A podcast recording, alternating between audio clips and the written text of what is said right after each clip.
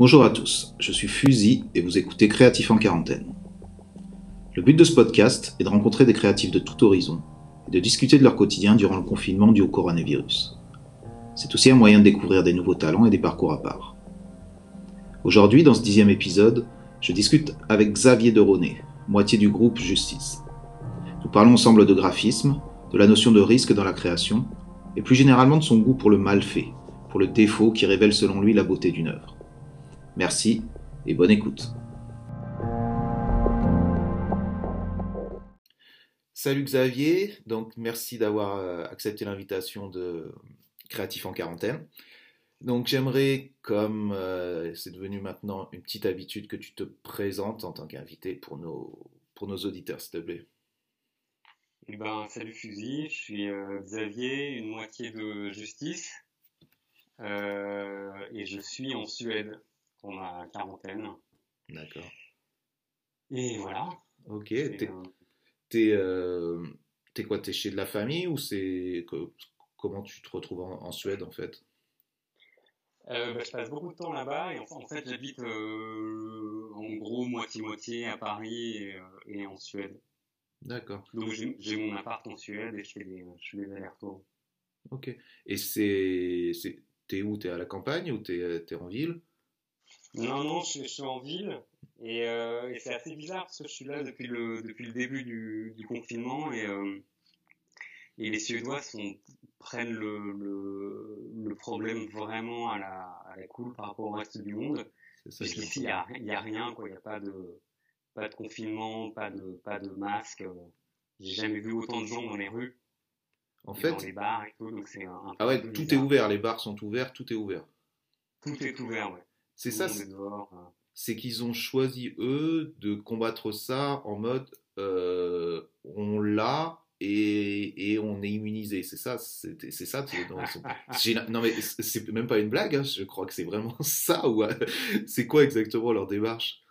Ben, le, le- eux, ils ont toujours eu un truc qui s'appelle, enfin, qu'ils appellent euh, l'exception suédoise, qui est, euh, qui est d'essayer de, de, de faire les choses à leur manière, Ouais. que ce soit en, en, en zik, en art, en technologie et en politique et dans, et dans la vie en, en général. Et, euh, et c'est presque un, un truc de, pas d'honneur, mais tu vois, c'est euh, ah. tout le monde a fait quelque chose et nous, on va faire autre chose, tu vois, c'est, euh, Ah, mais là, en l'occurrence, ça marche ou quelles sont les statistiques justement par rapport aux, aux personnes qui sont infectées Comment bah, tu suis un peu, j'imagine?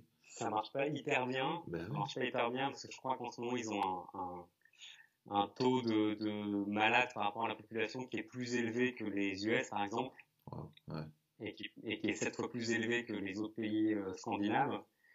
Mais, mais chaque pays est différent, tu vois. Il y a, il y a, il y a- et la, densité de population en Suède, elle est tellement basse que le, il n'y a pas exactement les mêmes problèmes. Enfin, c'est dur à, Ouais. c'est dur à dire, mais en tout cas, moi, je, moi, je joue le jeu du confinement euh, Ah, bon français. euh, je reste à la maison. euh, Ben ouais, c'est ça. provoquer, C'est ouais. ça, c'est quand même, c'est quand même assez risqué leur, euh, leur histoire, quoi. Mais je pense que c'est ça leur stratégie, leur stratégie. Euh, même si on parle justement de l'exception et s'il y a peut-être une sorte de fierté de faire, de vouloir faire autrement que les autres.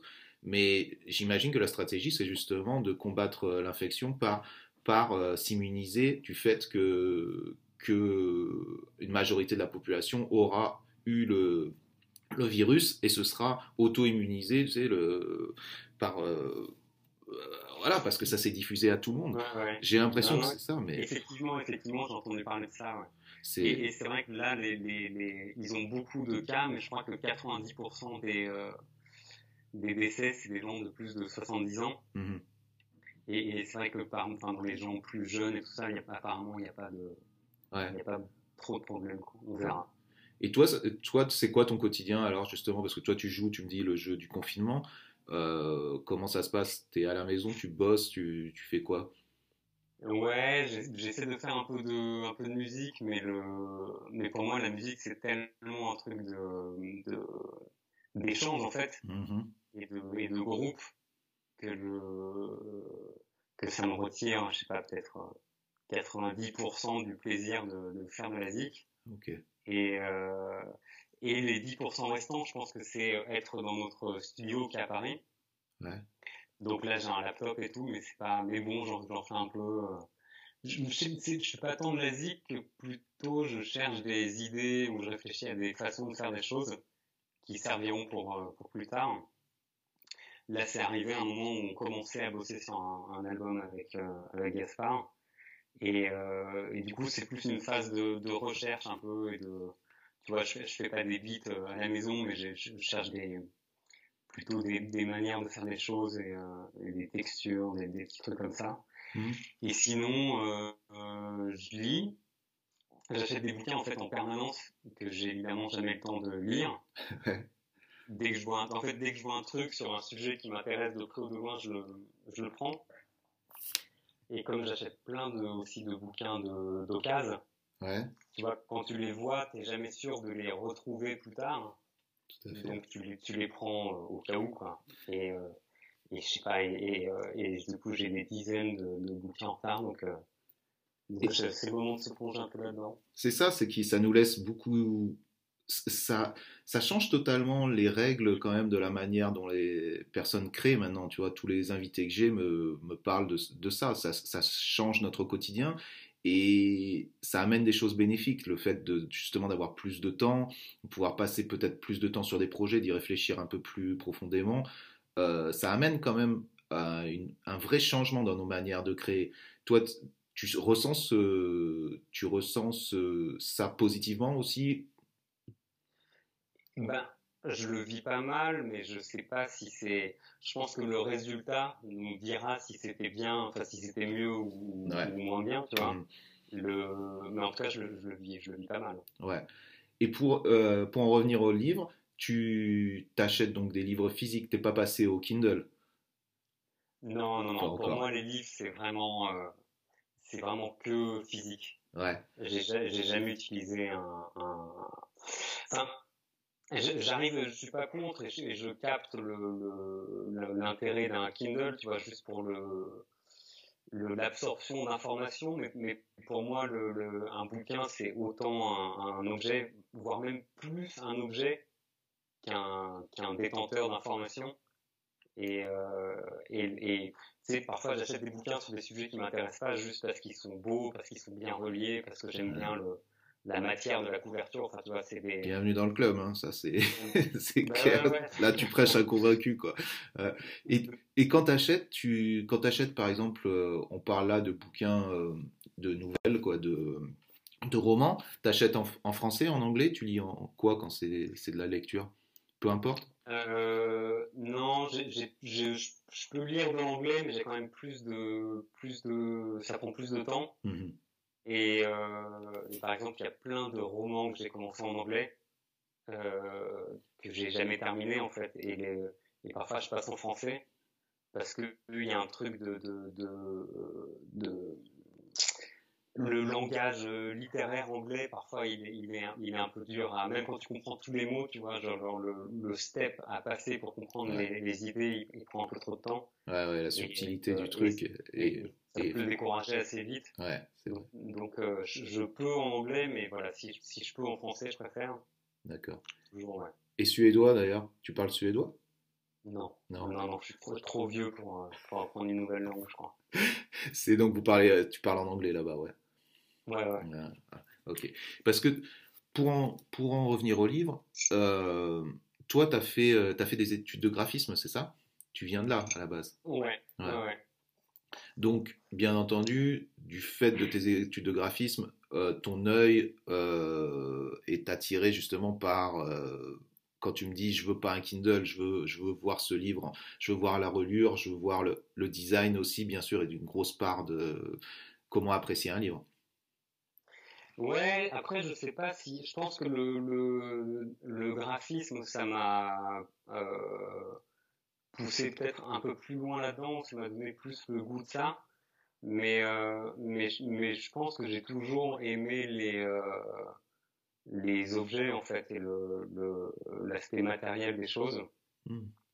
J'ai toujours été un mec un peu matérialiste en fait. Le, le et, et je pense que le graphisme est aussi et peut-être plus les gens que j'ai fréquentés en faisant ça que le graphisme en lui-même, ça m'a, ça a peut-être encore plus accéléré ce, ce goût des choses, mais toi, c'est plus, c'est plus l'objet. Toi, c'est l'objet qui t'intéresse. Et t'es, euh, t'es, collectionneur aussi, j'imagine, du fait que tu me parles. Tu, tu veux l'objet. C'est plus le côté tactile ou c'est aussi le côté collection?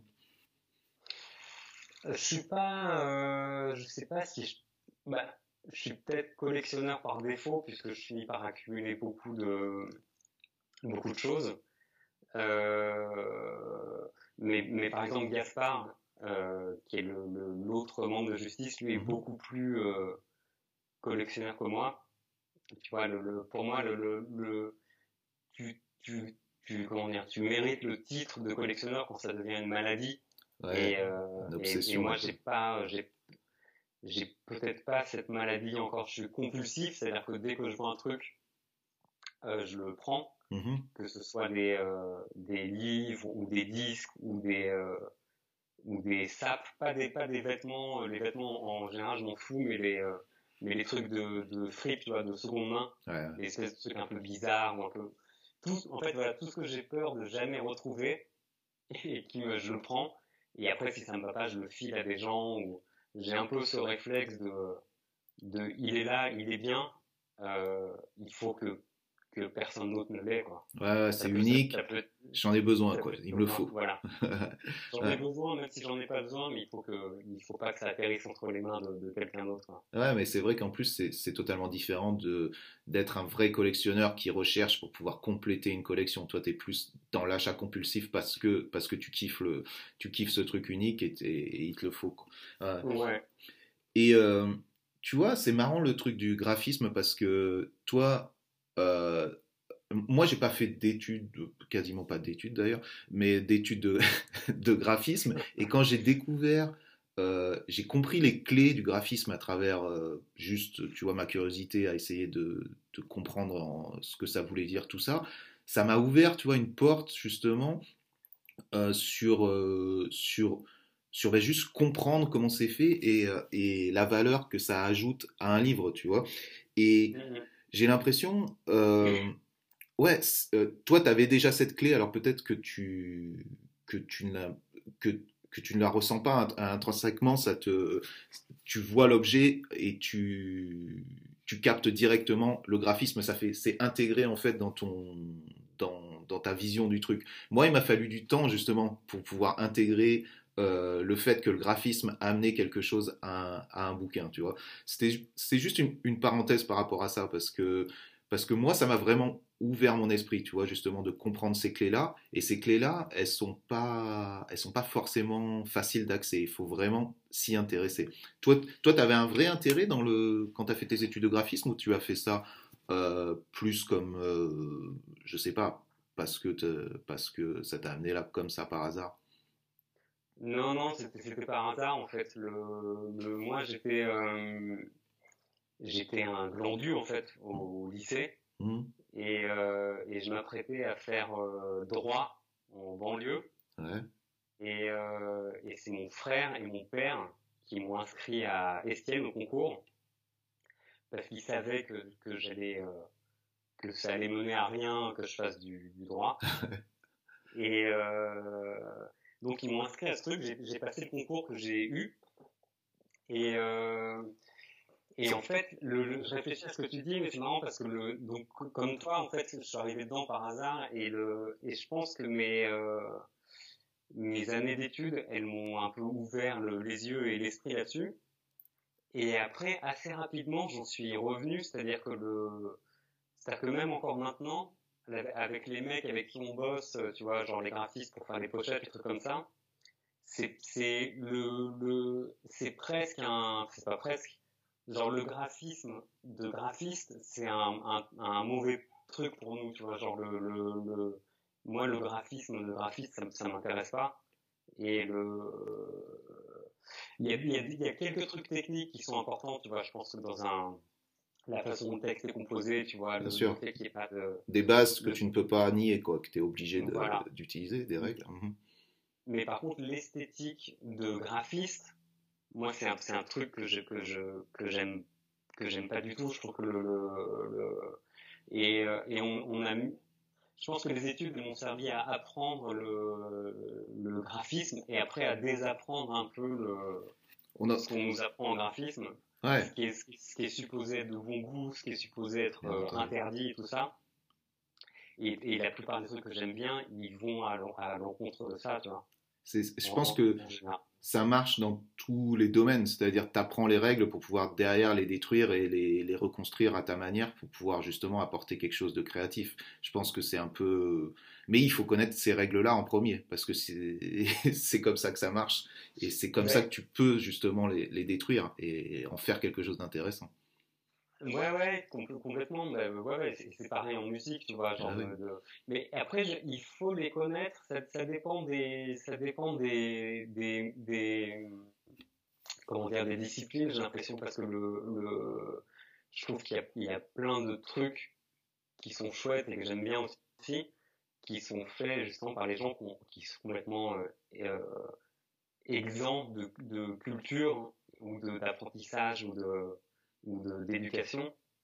Et euh, donc ça dépend, tu vois, genre en zik, en, musique, j'aime bien aussi la, la, fraîcheur des mecs qui font ça et qui n'ont aucune idée de ce qu'ils font euh, techniquement.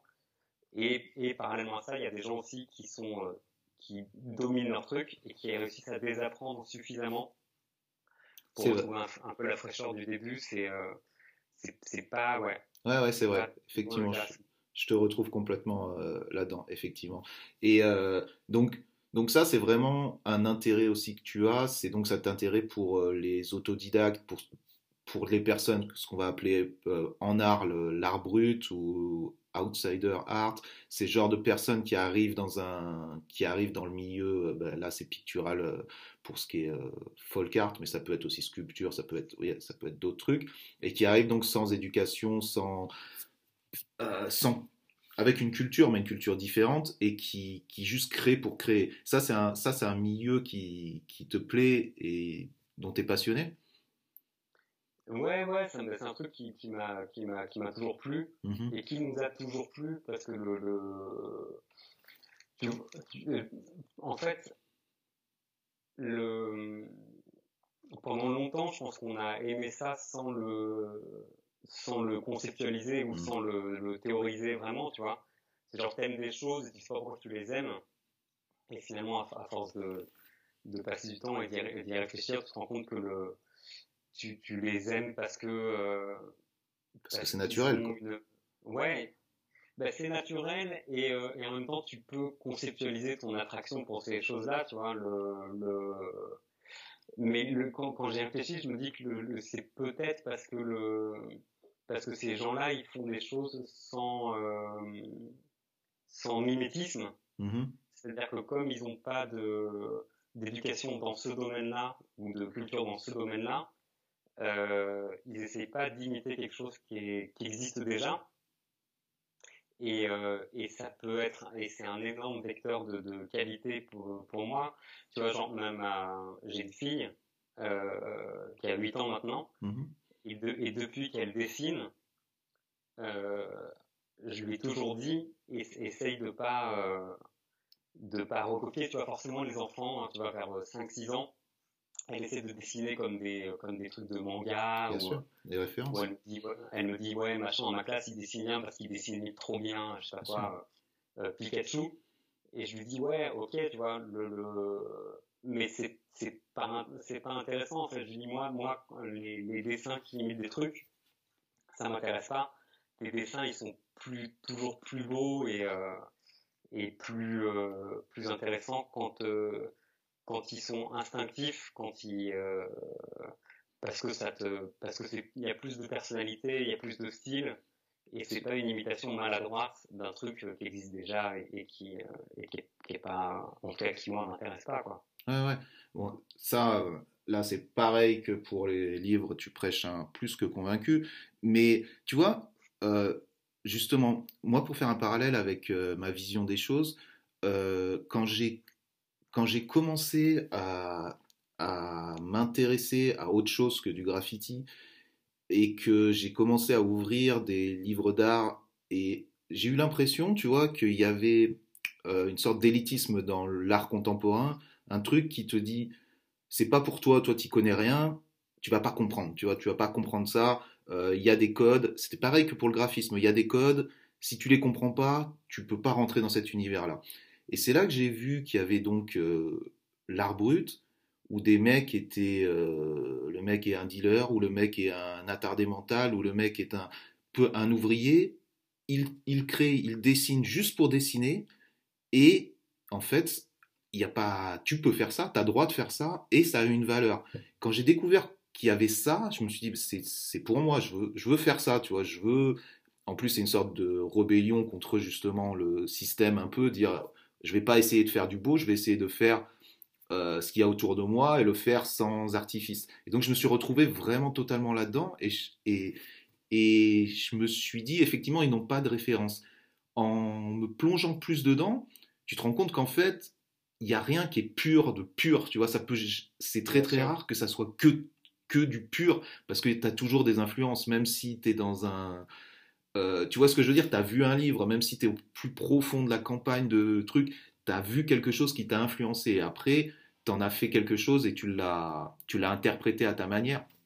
Et c'est vrai qu'il y a quelque chose de vraiment pur là-dedans qui est extrêmement attractif. Et donc je, reviens, j'en reviens à ce que à ce que tu disais et, à cette attraction que je, comprends parfaitement quoi.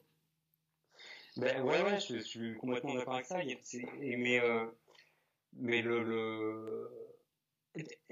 en fait je pense qu'il y a une partie de l'attirance pour ça qui est euh, conceptuelle, comme, de ce qu'on dit, c'est que ça, ça présente un, il y a un truc anticonformiste, il, y a, mhm. il y a un truc de fraîcheur qui est euh, qui rend les choses intéressantes. et euh, et, en, en, même temps le, le par, par, exemple le euh, je, je, dérive un peu sur la musique mais, le, mais ça a du sens. Le moi j'ai grandi en écoutant du rap. Mhm.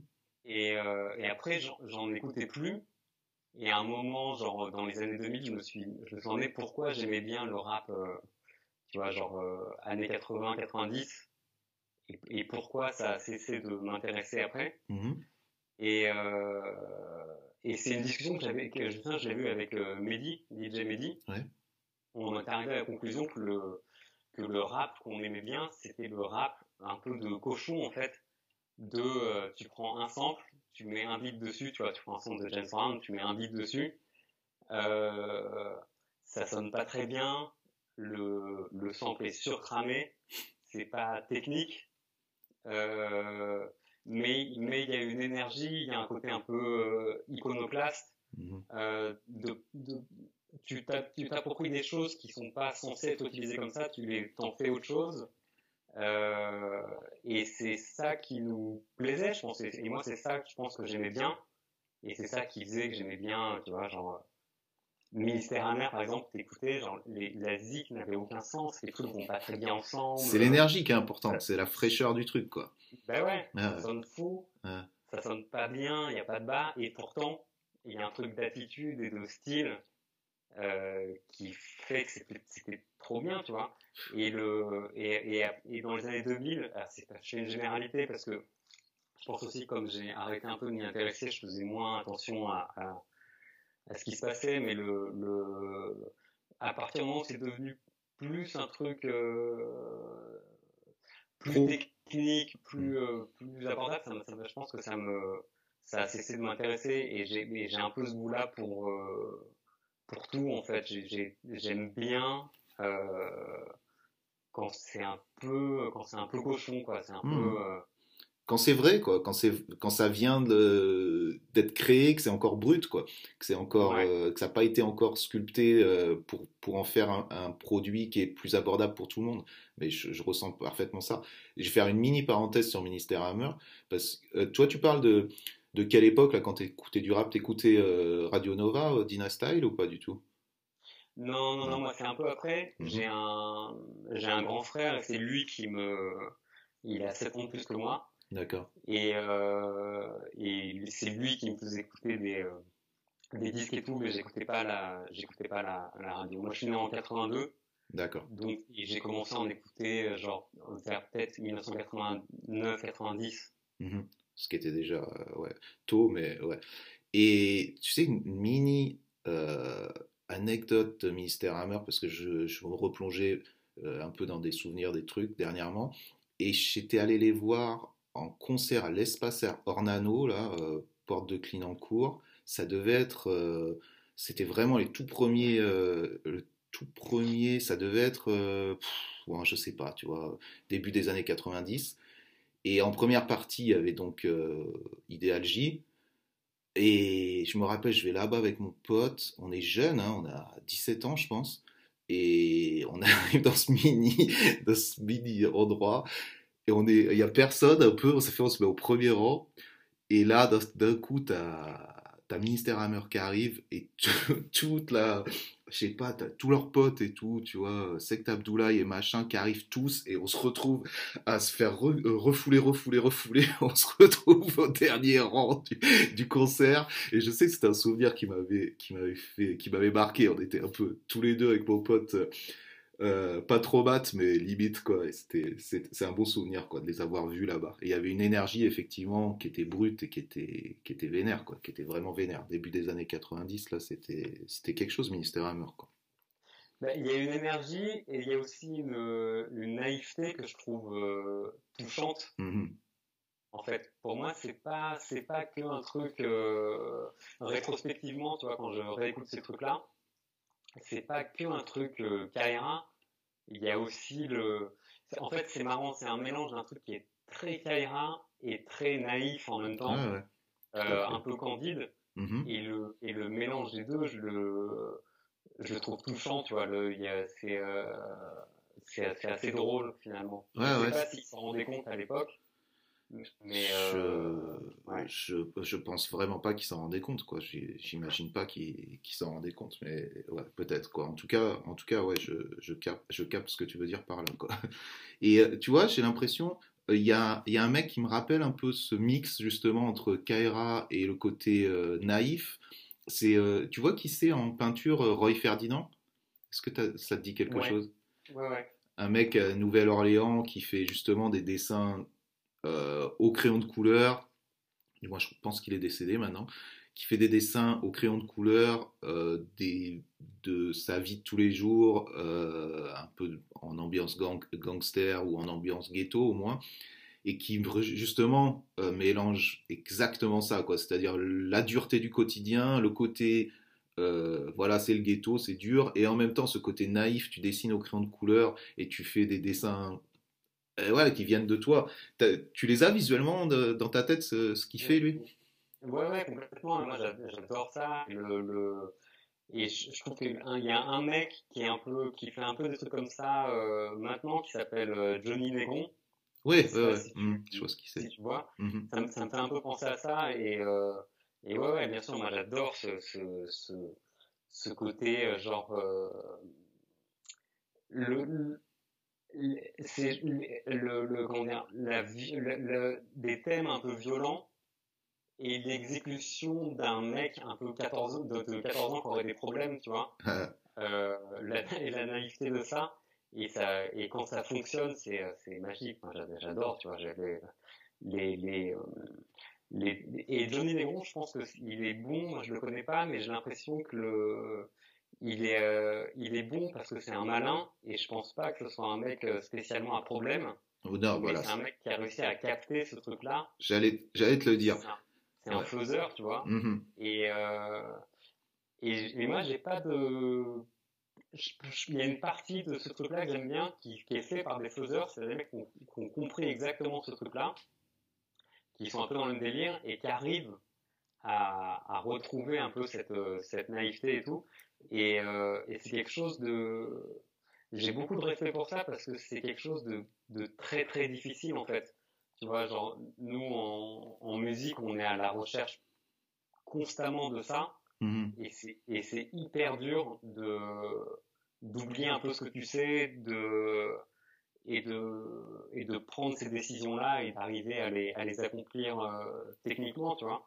Donc ça, euh, ça justement, tu vois, ça place le, l'idée de est-ce que, euh, qu'est-ce qui, euh, la comparaison entre, ok, je fais ça naturellement parce que ma situation est, comme ça et ça donne ce rendu-là, Donc là, on est Mhm. en train de parler par exemple de Roy Ferdinand.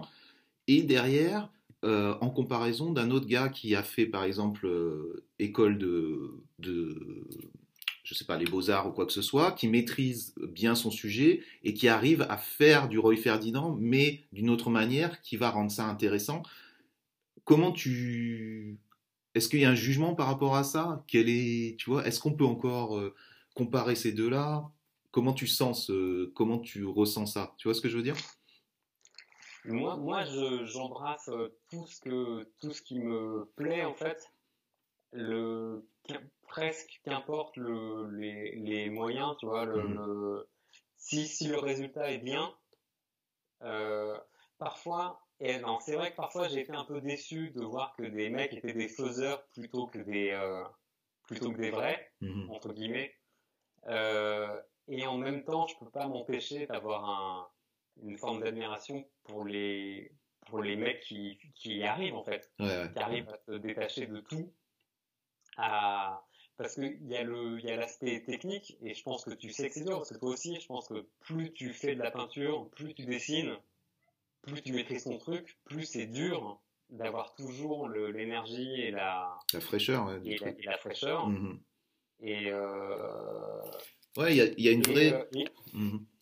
Et puis il y a le, il y a le courage aussi de, de euh, comment dire, de réévaluer un peu qu'est-ce qui est laid, qu'est-ce qui est beau.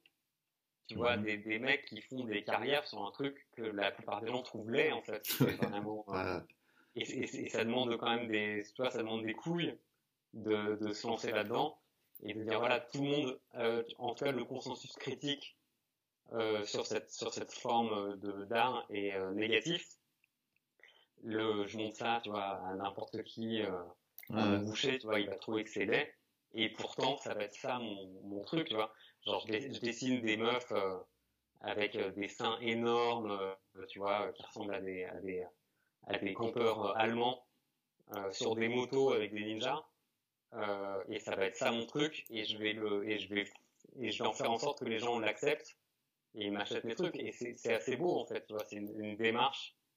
Euh, même si le mec vient des beaux-arts ou je sais pas quoi, Ouais, c'est, euh, il- il- je peux pas m'empêcher de, de- d'admirer et d'encourager un peu le- c'est vrai. la démarche d'aller sciemment là-dedans, tu vois. C'est vrai, parce qu'il faut quand même être passionné.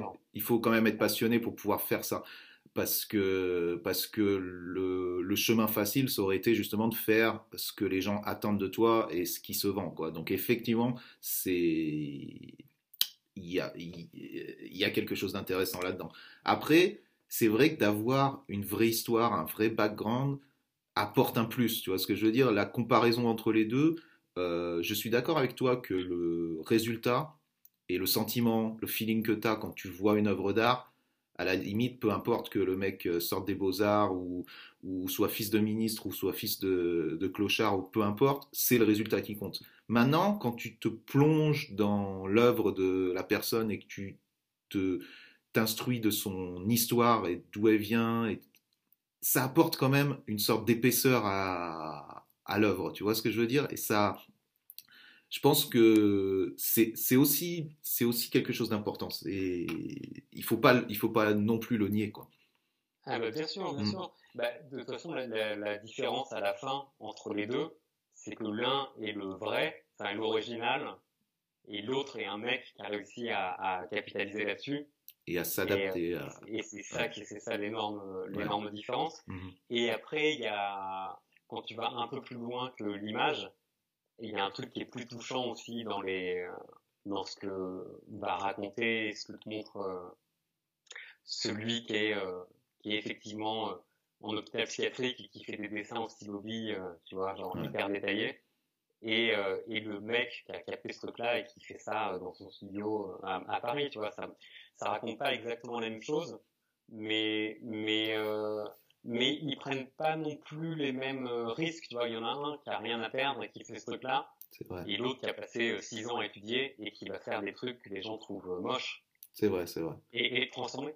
En fait, c'est- vraiment, pour moi, c'est- c'est pas, euh, c'est pas vraiment comparable et euh, euh, et le et la valeur que je leur donne n'est pas comparable non plus. C'est Mhm. différent en fait, et, euh, et je suis content que les deux euh, existent.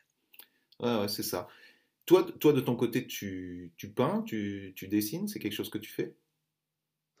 Euh, Moi, je dessinais, euh, j'étais pas bon en dessin, donc j'ai pas, euh, j'ai pas poursuivi ce truc, mais euh, mais les, les, dernières fois où j'ai peint, ça remonte à longtemps. Hein. Je pense que c'était il y a 12 ans, un truc comme ça. Et j'étais avec une, je sortais avec une fille et on faisait un peu des portraits de célébrités à la peinture, mmh. un peu un peu nuls on les faisait, euh, tu vois, on essayait de, de faire ça, mais, mais, pas très bien. Elle était bien meilleure que moi. Et euh, mais parce que j'ai un petit, euh, j'ai une petite euh, tendresse pour ça. Genre, chez moi, j'ai beaucoup de, enfin, j'ai pas beaucoup, mais j'en ai quelques-uns des portraits mal faits de célébrités. Ok. Euh, et d'ailleurs, Gaspard m'a m'a fait un des, un des meilleurs cadeaux d'anniversaire il y a peut-être 10 ans ou 12 ans il m'a offert un portrait mal fait de Michael Jackson. Et, pour être sûr qu'il soit mal fait, donc il l'a fait faire par un chinois. Et il a envoyé une image hyper basse résolution, genre toute petite, à un, mec qui, qui, fait des reproductions, pour être sûr que le gars soit obligé d'interpréter. Se loupe, pour être sûr que le mec se loupe, quoi. Ouais, et qu'il puisse pas faire un truc bien, tu vois, euh est une énorme part d'interprétation. Et, et, ça a marché, tu vois, genre le, le, il y a des trucs un peu mal faits, genre la main n'est pas bien, le, les yeux. Tu reconnais que c'est lui en fait, mais il lui ressemble pas vraiment, tu vois. Je, le, le, a... C'est là que tu retrouves la pureté justement et euh, l'innocence et, le vrai. Alors que tu dis c'est un, chinois, c'est-à-dire c'était quoi d'ailleurs? C'est, un peu raciste ce truc de dire c'est un chinois. C'est-à-dire c'était. C'est un, chinois, hein.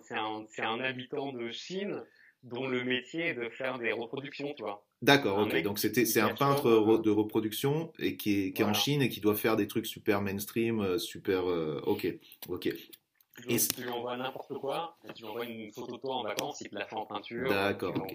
Et c'est vrai que c'est c'est dans ces détails là, euh, dans les détails entre guillemets loupés, que tu qu'il y a qui a justement un feeling et qu'il y a euh, une émotion quoi c'est dans c'est ça que tu recherches dans ce ah bah moi c'est moi c'est ce qui me fait vibrer ouais.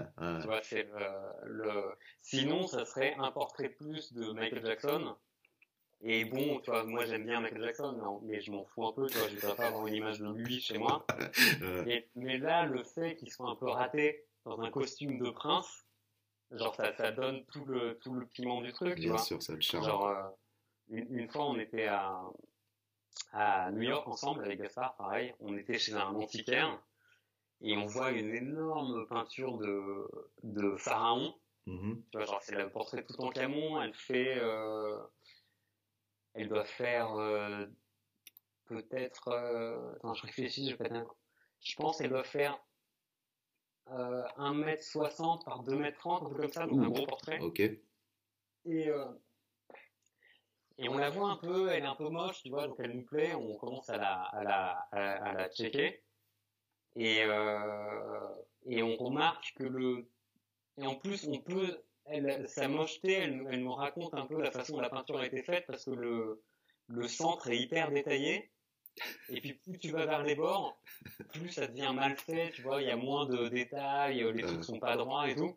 Donc, tu vois, le mec a passé vachement tôt au milieu, et puis après, au bout moment, il en a eu marre, donc il l'a fini, tu vois, comme ça. Il louche un peu, tu vois, genre, il a des yeux qui sont pas parfaitement droits. Et on se dit, putain, elle est pas mal quand même, elle est un peu chère. Et là, le, l'antiquaire, il vient nous voir, il voit qu'on mate la peinture. Il nous dit, ah ouais, bon, ça c'est une peinture. Euh, elle a été exposée dans je sais plus quel musée euh, à New York, mais c'était un, assez grand musée. Euh, il nous dit elle a été retirée à la demande du public, euh, genre une semaine plus tard, parce qu'elle était, euh, elle était trop moche. Et là, on s'est tapé dans les mains, on est dit, banco, on t'achète. tu vois, le, l'histoire. Ouais. C'est-à-dire que nous, on se racontait déjà notre petite histoire en battant la peinture. Et, euh, et l'histoire racontée par l'antiquaire, euh, nous a fini de nous convaincre qu'il fallait qu'on possède cette peinture, tu vois, donc on a. Et puis c'est le, c'est le contraire d'un, d'un pitch de vente, quoi, parce que justement la plupart des gens l'achèteraient parce qu'il a été dans un musée et qu'il a, que ça a plu aux gens. Mais du fait que justement ça n'ait pas plu aux gens et qu'ils l'ont retiré, qu'ils l'aient retiré du musée, c'était un apport en fait pour vous, c'était, euh, c'était mieux, quoi. Bah ouais, c'était encore mieux. Et, euh, et, et, donc ça a été en studio pendant assez longtemps et maintenant elle est chez, elle est chez moi. Et, euh, et, et j'oublie qu'elle est chez moi, en fait, tu vois, tous ces trucs-là, euh, toutes ces peintures, tu vois, j'ai des, des aussi, aussi, tu vois, quand on part en vacances, c'est comme ça, moi, tu vois, je, je cherche le, le, le, portraitiste de la plage ou, tu vois, ou de la place du village, Mhm. et on se fait tirer le portrait, tu vois, ce, ce genre de choses-là, en espérant que, donc on ait une image de nous, mais qui ne ressemble pas vraiment, et, euh, Ah ouais. et tout ça, donc il y a pas mal de trucs. Et, et puis, et finalement, je finis par oublier que, ça fait partie du décor. Et il y a des gens qui viennent chez moi euh, pour la première fois, tu vois, pour du boulot ou des trucs comme ça, ou des dîners, et on se connaît pas. Et parfois, je me dis, mais que pense-t-il, tu vois, quand ils, De quand tes ils goûts, viennent de tes goûts. Ouais, mais ouais, tu vois tout ce truc trop chum accroché partout. Et, Ouais. euh, et parfois j'en prends conscience un peu, je me dis bon ok là il faut peut-être euh, rééquilibrer avec des vrais trucs beaux parce que j'aime des trucs beaux aussi, hein, vois, Mhm. je, je, je suis pas euh, que là-dedans. Euh, mais les trucs qui me font vraiment triper, généralement ils ont, ils ont quand même un, un petit, un petit truc raté à l'intérieur. Puis en plus, euh, effectivement, là, ça remet en, en question le, la notion de beau, ce qui est bon, on va pas partir sur des trucs euh, trop loin, mais effectivement, ce qui est, ce qui est considéré comme beau euh, n'est n'est pas la même chose pour chacun. Et, euh, et tu sais, ce, truc euh, de ce truc de rater, cette sensibilité que tu trouves là-dedans, et la comparaison avec les gens qui vont essayer de le faire, ça, me- ça me remet en tête, euh, c'était Picasso, je crois, qui disait ça, qu'il avait passé toute sa vie à essayer de, de dessiner comme un enfant de 5 ans. Et c'est exactement ça, c'est-à-dire cette, euh, cette fraîcheur et cette sincérité que tu donnes dans un dessin sans le calculer, c'est cette fraîcheur que tu as quand tu as 5 ans, que tu as, moins d'influence, même si maintenant à 5 ans les enfants ont beaucoup d'influence. Mais euh, elle est extrêmement dure à garder, cette fraîcheur, elle est extrêmement dure à, à, faire évoluer. Quoi. Et effectivement, euh, quand tu parlais d'une personne qui essaie de faire ça, c'est d'autant plus honorable quand tu y arrives parce que ça demande énormément de travail. Au contraire d'un truc qui devrait être extrêmement bien exécuté techniquement, ça, quelque part, tout le monde peut réussir à le faire. Tu vois, ça reste de la technique. Après, amener, amener cette fraîcheur, c'est c'est l'équivalent en musique, c'est l'équivalent dans toutes les disciplines artistiques. C'est ce qu'il y a de plus dur à faire. Ah bah ouais, com- complètement. Et, euh, et en plus, pour, euh, dans le cas de Picasso, euh, je sais pas si t'as déjà maté ses dessins de, quand il était jeune. Hein, Euh, bah, d'ailleurs, il y, a une- il y a une citation, mais je sais pas si c'est une citation, euh, une citation apocryphe de Picasso. Euh, mais le, alors donc le, quelqu'un aurait maté un de ses dessins ou de ses peintures en disant ah un enfant pourrait faire ça, tu vois. Mhm. Et lui, et lui aurait répondu, moi quand j'étais enfant, je dessinais comme Raphaël. Et c'est vrai, tu vois, genre ces dessins de- d'enfants, ils sont euh, parfaits euh, anatomiquement, tu vois, c'est vraiment... euh, Donc le mec, il est passé par toute la phase technique, mais quand même de manière assez extrême, et après il a réussi, à force d'entraînement, à, aller complètement dans l'autre sens. Et, à mon avis, c'est pas un hasard s'il est aussi révéré, c'est que le, son accomplissement dans les deux sens, il est, euh, il est, euh, il est, il, ça va très très loin, tu vois. Il a. C'est pour ça, c'est et c'est effectivement ça. c'est- On en revient à ce qu'on disait au tout début euh, quand on était en train de parler du graphisme et que je te disais, il faut connaître les règles pour pouvoir les briser et amener quelque chose de nouveau dans, dans le truc. Et c'est pour ça que aussi de mon côté, quand j'ai découvert l'art brut, ça m'a totalement bouleversé, ça m'a ouvert une porte. Mais j'en suis revenu aussi. C'est-à-dire que je, je continue à vibrer devant et à être euh, interloqué ou à kiffer des, certaines choses d'art brut, mais euh, je vois aussi leurs limites. C'est-à-dire que, effectivement, quand ça reste euh, sincère, c'est bien et tout, mais ça a une limite. Ça a une limite dans l'émotion et dans tout ça, pour moi. hein. Et je trouve justement que quand tu as réussi à maîtriser euh, la technique, que tu connais toute la culture qui est liée à, ta discipline, que tu arrives à casser les règles, à les réinterpréter et à amener quelque chose de nouveau dans ton propre mouvement, je pense que c'est là où tu es vraiment un, quelqu'un d'accompli et j'ai l'impression que c'est ces personnes-là maintenant, moi, qui me font plus vibrer, tu vois. Même si je garde, tu vois, un pied et un respect pour, euh, pour l'art brut et tout. Euh, ouais, ouais, bah ouais, ouais, bien sûr, parce qu'en plus, ils prennent un, un risque. euh, enfin, Il y, a- il y a vraiment, la, je reviens dessus, mais la notion de risque, C'est vrai. elle est, elle est énorme, tu vois. Tu peux te, tu peux te foirer et foutre en l'air ta carrière C'est vrai. en allant dans un truc qui, qui va pas du tout. euh, mais le, de toute façon, le, que le résultat soit. Après, tu vois, par- parfois il y a des trucs où le résultat est pas terrible, mais les mecs ont pris tellement de risques, ont fait un truc tellement étrange mhm. que je peux pas m'empêcher de d'avoir de la sympathie pour ça aussi, tu Ouais, vois. Le, le, et, c'est- et c'est important, je trouve ça assez sain de, de, d'aller un peu contre euh, ce que les gens attendent de toi et, euh, et contre euh, le bon goût en, en, en général. C'est, un, Ouais, c'est ça. C'est ça un peu comme, comme je trouve. aussi avec, avec Gaspard, tu vois. Alors, Mhm. euh, ça me fait penser à un truc. genre, Il y avait un, un club à Londres qui s'appelait euh, Fabric, euh, club techno, tu vois, genre un énorme truc. euh, et ils nous avaient demandé de, le- de faire une compilation euh, mixée, tu vois. Et, euh, et nous, on voulait pas le faire, on n'avait pas vraiment ambition d'être DJ ou quoi que ce soit. Et, euh, et finalement, au bout d'un moment, on s'est dit, ouais, faisons-le. Et, euh, et, et mettons-leur une petite euh, dragée. On va, on va faire une compile. Et on va mettre aucun morceau d'électronique. Et on va mettre des trucs euh, français. Et des trucs que les Français considèrent de mauvais goût. Donc dans la compile, on a mis des morceaux de Julien Clerc, euh, de Daniel Balavoine. Et aucun morceau de techno, tu vois. Donc on leur rend le truc. Et la compile, en plus, elle, on l'avait mixée, tout, elle faisait genre 32 minutes, tu vois, sur des... euh, Et les mecs, euh, les mecs nous disent, ah non, c'est pas possible, ça peut pas faire 32 minutes. Les gens, ils vont avoir, l'impression de se faire arnaquer s'ils achètent un CD Ouais. sur lequel tu peux mettre 74 minutes et que ça dure 32 minutes. Et, euh, et on leur dit, non, mais le tout, on va pas le rallonger, euh, prenez-la, et si vous la prenez pas, euh, tant pis, tu vois. Mhm. Et les mecs disent bon, ok, d'accord, euh, euh, allons-y, on, on la prend. Et là, ils clearent les morceaux pour la compilation et ils se rendent compte de ce que c'est. En fait, ils écoutent le truc, alors qu'ils avaient déjà commencé à faire de la promo pour la compile. Et ils se sont dit, on peut pas sortir cette chose, tu vois. Genre, il y avait que des, que des trucs qui étaient à l'époque considérés comme étant euh, le, le- de moche, en fait, euh, musicalement. En tout cas, 90% de ce qu'il y avait là-dedans. Des morceaux, tu vois, genre de, de hard symphonique sans batterie, tu vois, des trucs vraiment bizarres. Et, euh, et, et c'est, voilà, c'est- pas sorti. Les mecs nous ont envoyé des menaces, euh, c'est de, de nous péter les jambes à nous et aux familles, n'importe quoi. Ah ouais, ça allait loin. Quoi.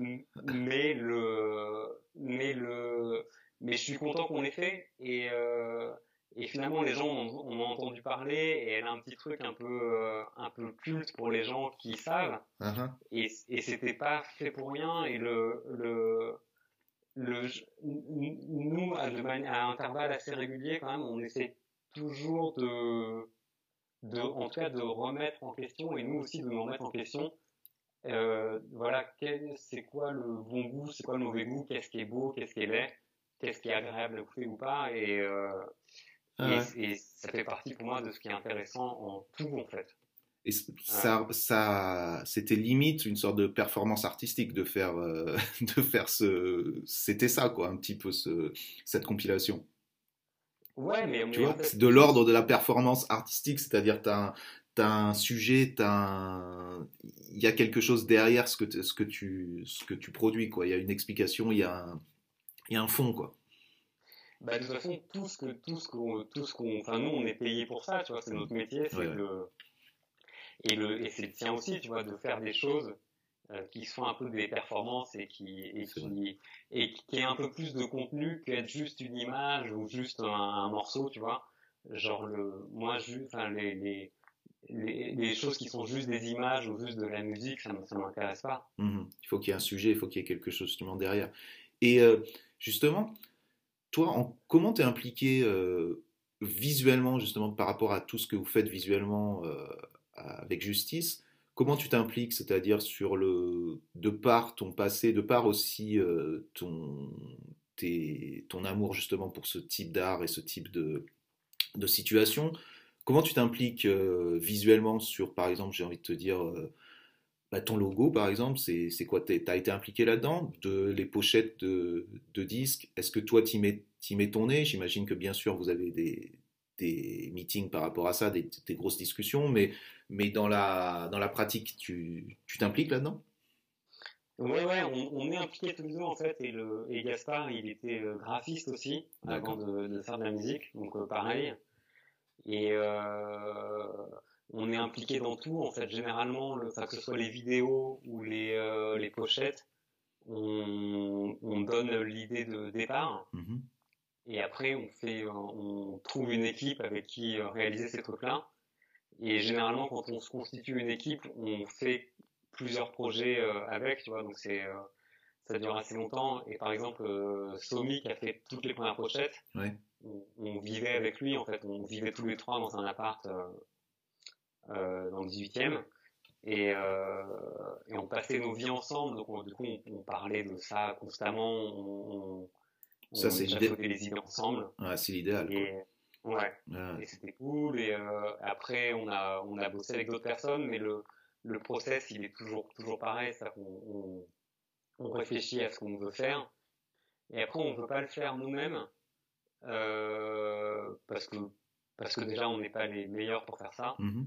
et euh, et puis parce que et parce que c'est bien aussi d'avoir du de enfin nous on croit au travail d'équipe et au fait que, que différentes personnalités et tout même peuvent apporter autre chose et qui n'est pas forcément technique mais juste d'autres idées euh, et tout ça, et c'est pareil avec les réals, tu vois, genre, je, dans 95% des cas, on, écrit la, on pitch la vidéo à, nous deux, et après on, se demande quel réal va pouvoir faire le truc, et, euh, Ouais, c'est c'est sain comme, euh, comme euh, démarche et effectivement c'est aussi, c'est aussi intelligent de, de c'est aussi bien se connaître de se dire ok je vais pas avoir un ego surdimensionné à me dire je vais tout faire, je vais faire ce truc-là.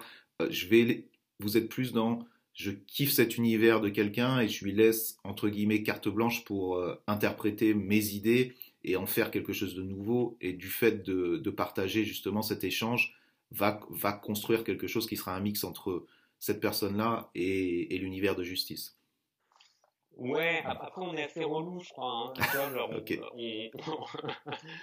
Vous avez des exigences quand même. On, laisse carte blanche jusqu'au moment où, euh, où, après on revient un peu euh, tripler à l'intérieur. Mais quand même, euh, quand même, il y a toute une étape du truc où on met pas notre nez dedans. Tu vois. Genre quand on fait faire une, quand on fait une, une vidéo par exemple, euh, on va pas sur le tournage, on va pas faire chier le réal, tu vois, à sur son épaule ce qu'il est en train de faire. On se met d'accord sur un truc, le mec fait son truc, euh, on, on, laisse présenter un premier edit qui est son edit, mm-hmm. et après à partir de là on remet les, on retourne à l'intérieur si euh, s'il y a besoin. Euh, et voilà, donc on on n'essaie pas non plus une carte blanche complète, mais euh, mais euh, mais ouais, ouais on, on, laisse quand même les gens faire ce qu'ils savent faire et et, et, et quand ils sont meilleurs que nous, on, on les laisse on les laisse tranquilles quand même. Justement, tu vois, en parlant de clips et tout, il y a un clip que j'aimerais euh, que l'on parle de ça un tout petit peu. C'était le clip Stress quoi, que vous avez fait. Euh, c'était Romain Gavras qui avait fait ça. Et qui avait fait du bruit sur le truc. Euh, moi, j'ai vraiment kiffé le clip. Et je vais dire sincèrement, ce clip, moi, il me ramenait à ce qu'on faisait avec les UV, les UVTPK à Paris dans les milieux des années 90 c'était euh, c'était ça, c'était ça un peu. Ça fait quand j'ai vu, ou même mes potes, quand on a vu le clip, on s'est dit mais quoi, c'est nous, c'était nous il y a il y a dix ans, tu vois. Et euh, étaient vos d'où c'est venu ce clip? Tu veux tu veux m'en parler un peu? Je sais que ça, il y a eu pas mal de critiques par rapport à ça justement. Euh, comment vous avez vécu ça et si tu veux me parler de ça quoi. Bah, c'est marrant petite petite parenthèse le moi quand j'étais à l'école les vidéos UV euh, que j'ai jamais vues c'était un peu euh, légendaire tu vois genre j'ai euh, donc ça, me fait marrer que tu me dis ça et, et encore aujourd'hui je pense que ça me ferait ça me ferait triper de voir c'est d'avoir une cassette de ça et de pouvoir la regarder et et le clip et ben on l'a en fait on a rencontré Romain par l'intermédiaire de, de Mehdi. Mhm. Et euh, nous, on adorait le clip qu'il avait fait pour euh, Mafia qu'un frites, euh, pour ceux.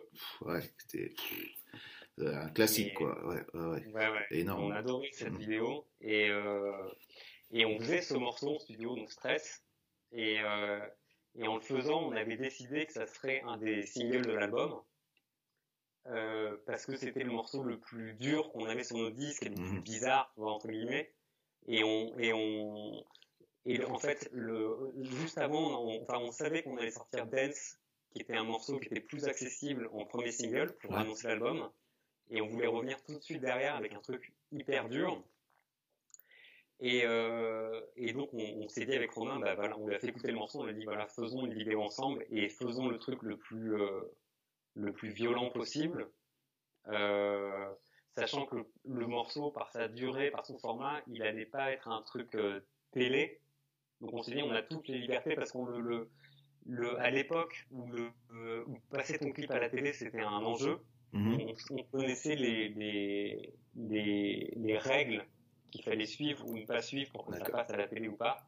Et là, on s'est dit, voilà, libérons-nous de ce truc-là et faisons le, le truc le plus dur euh, possible. Et on a pitché euh, plusieurs idées. Donc on s'est dit, euh, faisons un truc Kaira. Ouais. Et, et nous tous, on avait tous, comment dire, une vision assez précise de ce que c'était. Tu vois, le, le...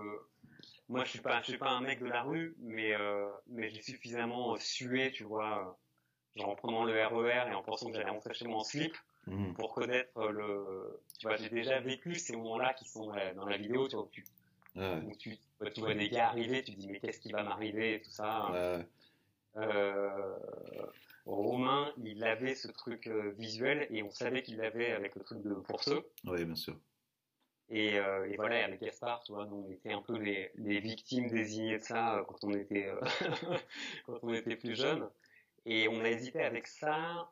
Euh, le deuxième pitch qu'on avait fait, c'était des hooligans en sortie de match de foot, tu vois, genre deux équipes Ouais. de hooligans. Euh, Ce, qui avait été déjà un peu vu, plus ou moins, quoi, mais peut-être pas dans la musique, je m'y connaissais pas assez, mais c'est vrai que Il y c'était, avait- ça il y tournait avait pas mal. Gaillard qui avait fait une vidéo comme ça. euh, Ouais, voilà, il était beaucoup spécialisé là-dedans.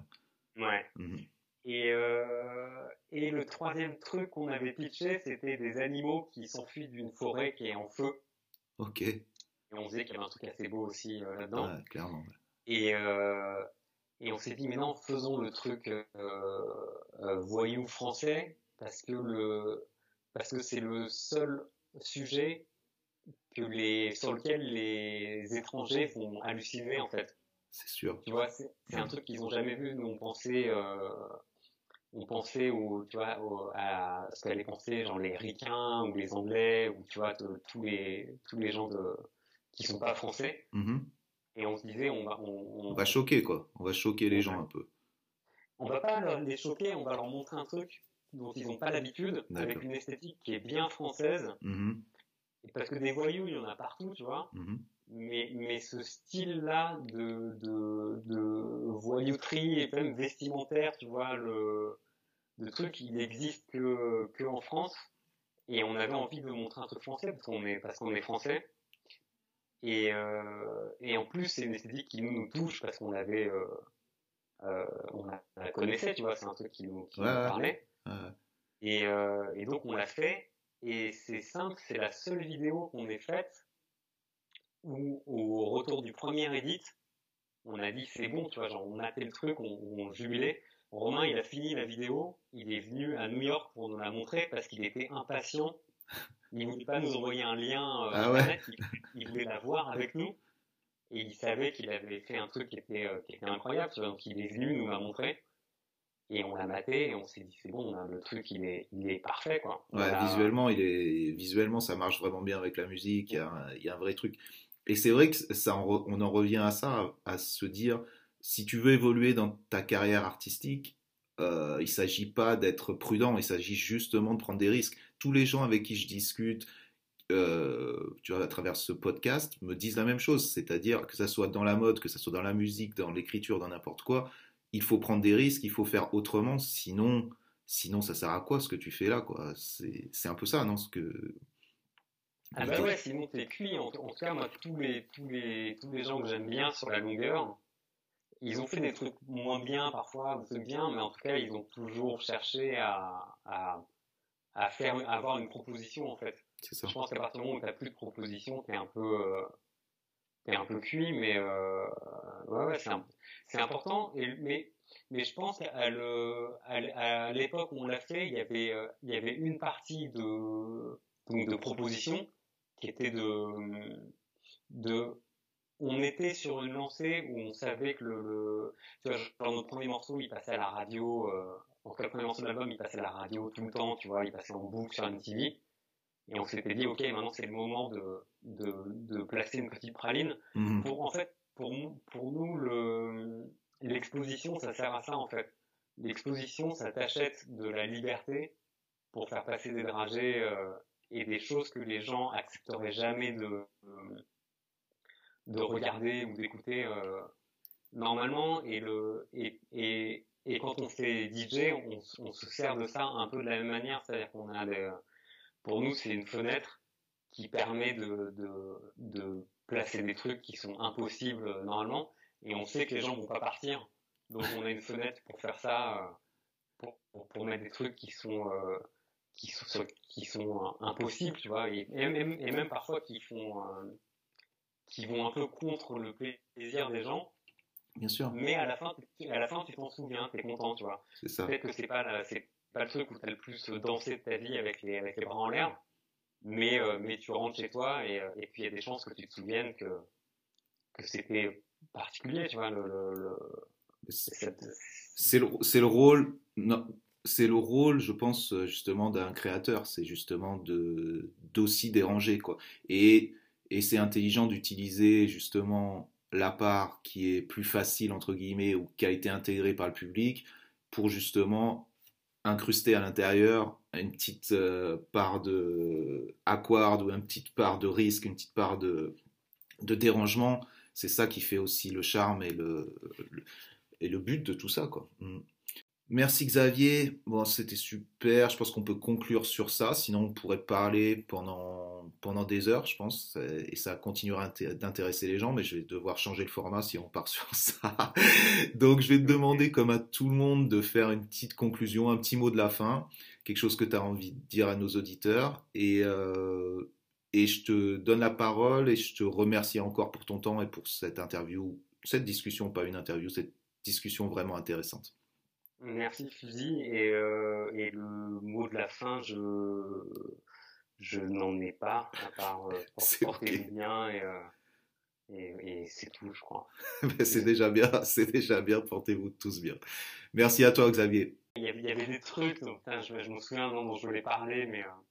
et j'étais quoi ton genre Ken le survivant, tu vois, quand on a parlé de l'enfance. Ouais. Ouais, c'est Ken le surveillant, laisse tomber. c'est sûr. Et, je pense que ça remonte à ça, tu vois. J'essaie, parfois, je me pose la question d'où vient ce goût. Et je pense que c'est Ken, le premier truc. Tu vois, genre, c'était mal fait. Et j'en ai, j'en ai rematé récemment. Et c'est trop mal dessiné. Tu vois que c'est dessiné par des équipes de mecs différentes. Donc d'un plan à l'autre, le mec a pas les mêmes proportions, il a mais c'était, c'était aussi super violent, c'était extrêmement violent quoi.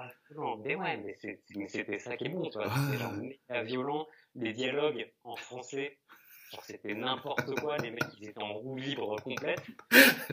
Et, pourtant, c'est le meilleur dessin animé que j'ai maté en étant enfant, tu vois, genre le truc qui me, il me fascinait. Et, et je pense que le, quand je, quand j'essaie de remonter un peu la ligne de ces trucs-là, je pense que c'est ça le premier truc qui m'a mis là-dedans, tu vois, dans l'amateurisme mm-hmm. et l'énergie et le, et, le, et le truc qui est jouissif parce qu'il est violent, dégueulasse et tout, c'est ça, et c'est sûr, tu vois. Moi, j'avais regardé aussi et je m'étais dit, mais putain, mais c'était vraiment violent pour un truc où t'as 10 ans ou quoi, tu regardes ça, c'était vraiment extrêmement violent. Mais, mais ouais, c'était vraiment, vraiment cool. Il y a un paquet de gens qui, qui disent la même chose, hein. pas qu'ils ne les ont pas, ça les a pas amenés vers l'art brut ou vers une sensibilité sur ce genre de choses, mais qui les a marqués, ça c'est certain. Quoi. Ken le survivant, c'est, c'est mythique. Quoi. Et moi, je, moi, je montre ça à ma fille, tu vois, elle hallucine, et en même temps, elle trouve ça cool. Je pense que tous les enfants, naturellement, ils ont cette attirance, et pour, pour l'énergie et la violence et le, et, le, et un truc un peu rough en fait. Mmh. Et puis tu as une autre vision aussi en tant qu'enfant, tu as des filtres qui font que tu le, tu le vois différemment. Nous maintenant avec notre, notre vision d'adulte, on, on, le voit effectivement totalement différemment que quand, quand tu avais 10 ans et que tu étais en train de le regarder à la télé. Quoi. Ah bah complètement, mais ceci dit, ça plante des graines qui s'en vont jamais. Hein. Je pense c'est vrai. Euh, c'est vrai.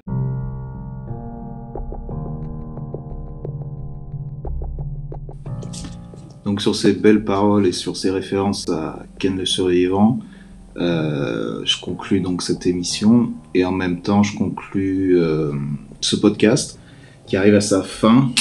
Euh, je pense que ça n'a plus lieu d'être de continuer un podcast créatif en quarantaine, sachant que la plupart des gens ne le sont plus, excepté moi et certaines personnes aux États-Unis auquel s'ajoute maintenant le couvre-feu avec les émeutes.